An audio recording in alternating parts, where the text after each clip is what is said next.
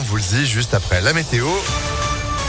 Et puis l'info avec Émilie Gébleu. Bonjour. Bonjour, bonjour à tous. C'est officiel. Jean-Luc Mélenchon ne se représentera pas dans sa circonscription des Bouches-du-Rhône. C'est ce qu'il a annoncé hier lors d'un apéro de l'Union populaire à Marseille. Il a affirmé confier sa place à Manuel Bompard, son directeur de campagne. En parallèle, Éric Zemmour, lui, s'est déclaré candidat dans la quatrième circonscription du Var, circonscription qui comprend notamment Grimaud et Saint-Tropez. De son côté, lui ne démissionnera pas de son poste avant la semaine prochaine. Jean Castex, d'après BFM TV, le Premier ministre a déclaré lors d'un dîner d'adieu hier soir avec tous ses ministres qu'il quitterait ses fonctions qu'une fois sa visite au Vatican et avec le pape achevé. Jean Castex qui doit se rendre en Italie pour représenter la France à l'occasion de la canonisation du prêtre Charles Foucault.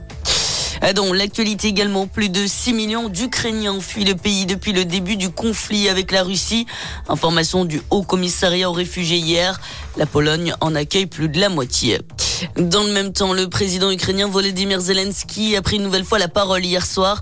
Dans une allocution, il a annoncé que l'armée russe a détruit 101 hôpitaux sur le territoire ukrainien, qualifiant ces actes de barbarie.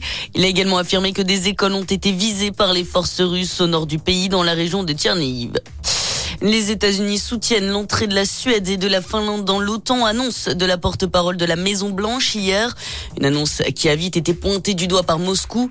La diplomatie russe a averti, si la Finlande intègre l'OTAN, elle sera obligée de prendre des mesures afin de mettre fin aux menaces à sa sécurité nationale.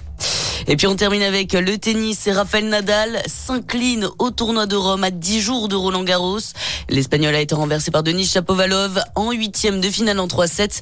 Le tennisman rattrapé par sa blessure au pied alors que le match avait plutôt bien commencé pour lui. De son côté, Denis Chapovalov affrontera Casper Ruud en quart de finale.